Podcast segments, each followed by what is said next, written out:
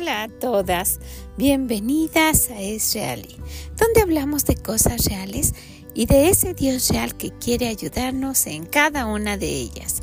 Soy Vicky Gómez y le agradezco mucho que esté aquí con nosotras el día de hoy. Ojalá que lo que escuché le sea de bendición.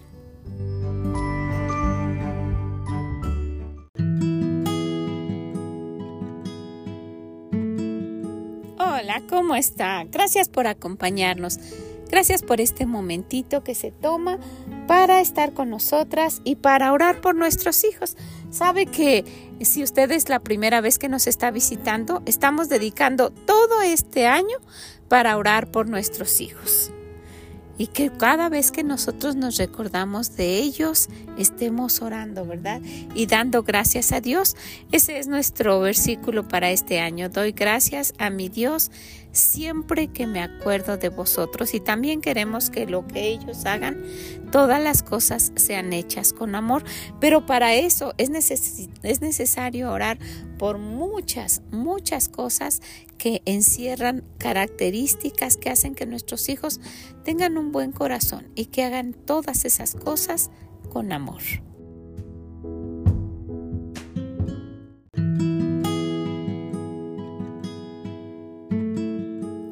Y bueno, pensando en cada una de las etapas de nuestros hijos y en la necesidad que tenemos de orar por ellos en diversas situaciones y en diferentes circunstancias, hoy tenemos algo pues que le, parecerá tan común que todo mundo que todo mundo pasa por ahí y que tal vez no sea necesario orar, pero cuando uno lo está viviendo se da cuenta de, wow, no me imaginaba que esto fuera a ser de esta manera. Déjeme le comento que hace tiempo en, en, mi escuela dominical tuve a una, a una maestra joven, muy jovencita como mi asistente. Ella estuvo conmigo por años y pues fue para mí de gran bendición. Eh, me, ayudaba en la escuela dominical, trabajábamos juntas, aprendimos mutuamente y me fue de gran bendición tenerla en la clase. Y pues ah, se casó y tuvo una hermosa bebé. Entonces, en esta nueva eh, etapa, en esta nueva faceta de su vida, quise que ella comentara cosas que pues que le han sucedido por precisamente por eso, por ahora convertirse en mamá. Estábamos ah, pues muy a la expectativa de cuándo iba a ser la boda y pues fue algo que pues nos alegró muchísimo a todos y después tuvieron a la bebé, una hermosa bebé que cambia la vida. Entonces, pues sabemos, ah, pues fulana tuvo un bebé y, pues la otra hermana tuvo un bebé y mi prima tuvo un niño y mi prima tuvo una niña y pues yo ya tengo otro niño, pero detrás de cada uno de esos acontecimientos hay infinidad de, de actividades que, que se cambian la vida se torna totalmente diferente de como uno la vive y hay cosas específicas por las cuales orar. Entonces, pues yo le pedí a ella que comentara un poquito y que nos, que nos dijera cómo, cómo ha sido su vida después que tuvo a la bebé y, y, pues qué es lo que ha hecho o qué, en qué se ha enfocado a orar. Usted va a tener similitud en algunas cosas y en muchas otras va a decir, sí, pero a mí me pasó esto y me pasó esto otro también y yo hice esto. Y miren que nos damos cuenta cuánta necesidad tenemos de orar por pues por las circunstancias pequeñas y por las grandes. Ya el Señor ha permitido el gran milagro de poner en los brazos de esas mujeres a un hermoso bebé, alguien que les va a decir mamá, ¿y ahora qué pasa? Entonces, pues quisiera que escucháramos. Ella se llama Bethany y quisiera que ella, ella se va, va a presentarse, va a dar su nombre y nos va a dar su experiencia. Para mí fue de gran bendición y es un momento muy dulce escucharla porque pues la conozco y, y pues por un tiempo estuvimos orando por su esposo y por pues cosas que hemos compartido aquí y que eh, eh, vamos a seguir hablando de ellas durante pues todo el año. Y va a haber momentos en los cuales hablemos de otra circunstancia también en esta nueva etapa de ser mamás. Entonces ella como una mamá nueva se, se enfrentó a cosas que que pues estaba diciendo que en el mundo, ¿verdad? Yo no me esperaba que esto fuera así y que, y que empezó a pues a cambiar todo lo que, lo que ya ella había pensado. Entonces pues quiero dejarla con Bethany. Escúchenla, yo sé que les va a ser de gran, gran bendición.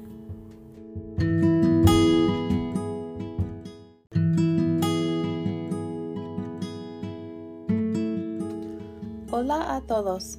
Me llamo es Bethany y la tema de hoy es la importancia de orar por nuestros hijos. Primeramente les quiero confesar dos cosas.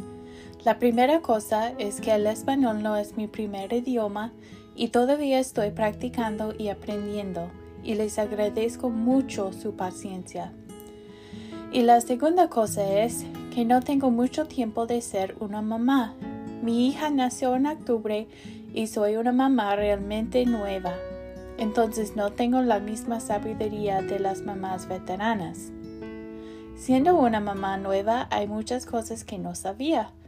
Por ejemplo, el tiempo extra que necesitamos para salir de la casa. Que cuando todo está listo, mi bebé bien vestido y bonito, al último momento se mancha su ropa y tengo que empezar de nuevo. Pero la vida de una mamá es muy especial y estoy aprendiendo muchas cosas cada día. Cuando descubrí que estaba embarazada estaba muy feliz. Empecé a orar por sabiduría como mamá y por la salud de mi bebé. Y aunque estaba feliz, a la misma vez tenía mucho miedo miedo por la responsabilidad que traía y porque no tenía mucha experiencia en cómo cuidar a un bebé. Porque soy maestra, creo que si uno no sabe algo, uno puede aprender.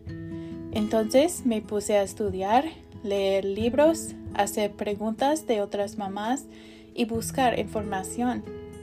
Estudié horarios hechos por doctores de cuando un bebé debe comer y dormir. Mi esposo y yo trabajamos juntos para preparar la casa por el nuevo miembro de la familia y buscar las cosas que necesitaba, un stroller, car seat, ropa, juguetes y más. Todavía estaba nerviosa por su venida, pero pensé que cuando venía pude organizar todo y iba a estar bien. También me sentía muy contenta porque mi mamá iba a venir por dos semanas para ayudarme.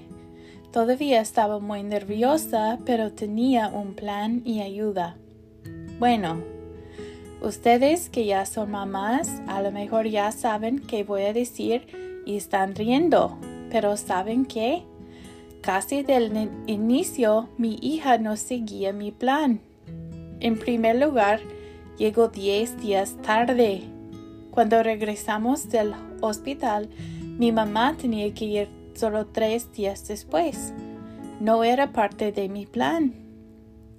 Y los horarios que iba a seguir para dar de comer a mi bebé, ¿saben qué? Ella no quiso seguirlos. Y los horarios para dormir, nope. Ni quisiera dormir en su propia cuna. Siempre quiso dormir en los brazos de alguien. No era parte de mi plan. No entendía por qué mi vida de repente estaba tan desordenado. Mis planes no funcionaban y estaba luchando en mi vida nueva con mis responsabilidades nuevas. Me sentía muy avergonzada en pedir ayuda. Leí los libros, pedí consejos. Soy una mujer organizada porque no funciona mi plan. En este tiempo difícil, Dios me mostró un versículo conocido en una nueva manera. El versículo es Salmos 81:10. Yo soy Jehová tu Dios, que te hice subir de la tierra de Egipto. Abre tu boca y yo la llenaré. Y quiero enfocar en la parte que dice, abre tu boca y yo la llenaré. Cuando leí este versículo antes, Siempre pensé en unos pajaritos chiquitos abriendo sus picos para que la mamá pájaro les da de comer su almuerzo de gusanos o insectos o no sé qué. Ahora siendo mamá, cuando leo este versículo, pienso en mi hija, abriendo su boca para llorar o pedir de comer. Y mi reacción natural como mamá es ayudarle Quiero darle de comer para que sea contenta y feliz. Quiero llenar su boca. Quiero ayudarle con las cosas que necesita. Ella pide por lo que necesita de su mamá y no tiene miedo de hacerla. Ella lo hace por instinto. Y como cristianos así deberíamos ser con nuestro Dios. Si tenemos necesidad de algo, no deberíamos tener miedo en preguntarle, con la fe sencillo que un hijo tiene para pedir algo de sus padres. Así necesitamos buscar a Dios. Es instinto para el pajarito abrir su pica para que la mamá pájaro la llena. Es instinto para un bebé abrir su boca para pedir comida de sus padres. Debe ser mi instinto como mamá abrir mi boca y pedir ayuda de Dios. ¿Saben por qué muchos de mis planes no funcionaban? Aunque tenía buenas intenciones. Mi bebé es un ser humano, una individual hecho por Dios. Si Dios la hizo, necesito tener confianza que Él sabe que es lo mejor por ella y que Él me guiará. En Mateo 7, 7 hasta 11 dice, Pedid y se os dará, buscad y hallaréis llamad y se os abrirá. Porque todo aquel que pide recibe, y el que busca halla, y al que llama se lo abrirá. ¿Qué hombre hay de vosotros que si su hijo le pide pan le dará una piedra? ¿O si le pide un pescado le dará una serpiente?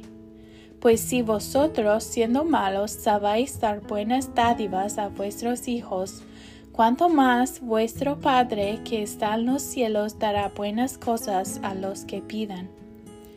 Dios quiere contestar nuestras peticiones y nos quiere ayudar, no solamente con nuestras necesidades, pero también con dádivas o regalos.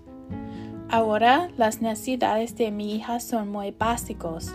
Comer, crecer, recibir amor y afección de sus padres, y mientras siempre tendrá esas necesidades básicas, más adelante van a cambiar. Necesitará cosas menos básicas y más complicadas. Ayuda espiritual, ayuda en la escuela, ayuda con la gente que le trata injustamente. Ella va a abrir su boca y lo tengo que llenar. Pero ¿con qué lo voy a llenar? Mi sabiduría humana que le puede fallecer? En estos momentos, cuando mi hija abre su boca para que la llene, yo necesito abrir mi boca al Señor para que Él me llene de su sabiduría. Necesito pedir a Dios que llene mi boca con las cosas de Él, la palabra de Dios y su sabiduría. Así que cuando mi hija necesita algo, puedo llenar su boca con las cosas correctas, las cosas que verdaderamente le van a ayudar.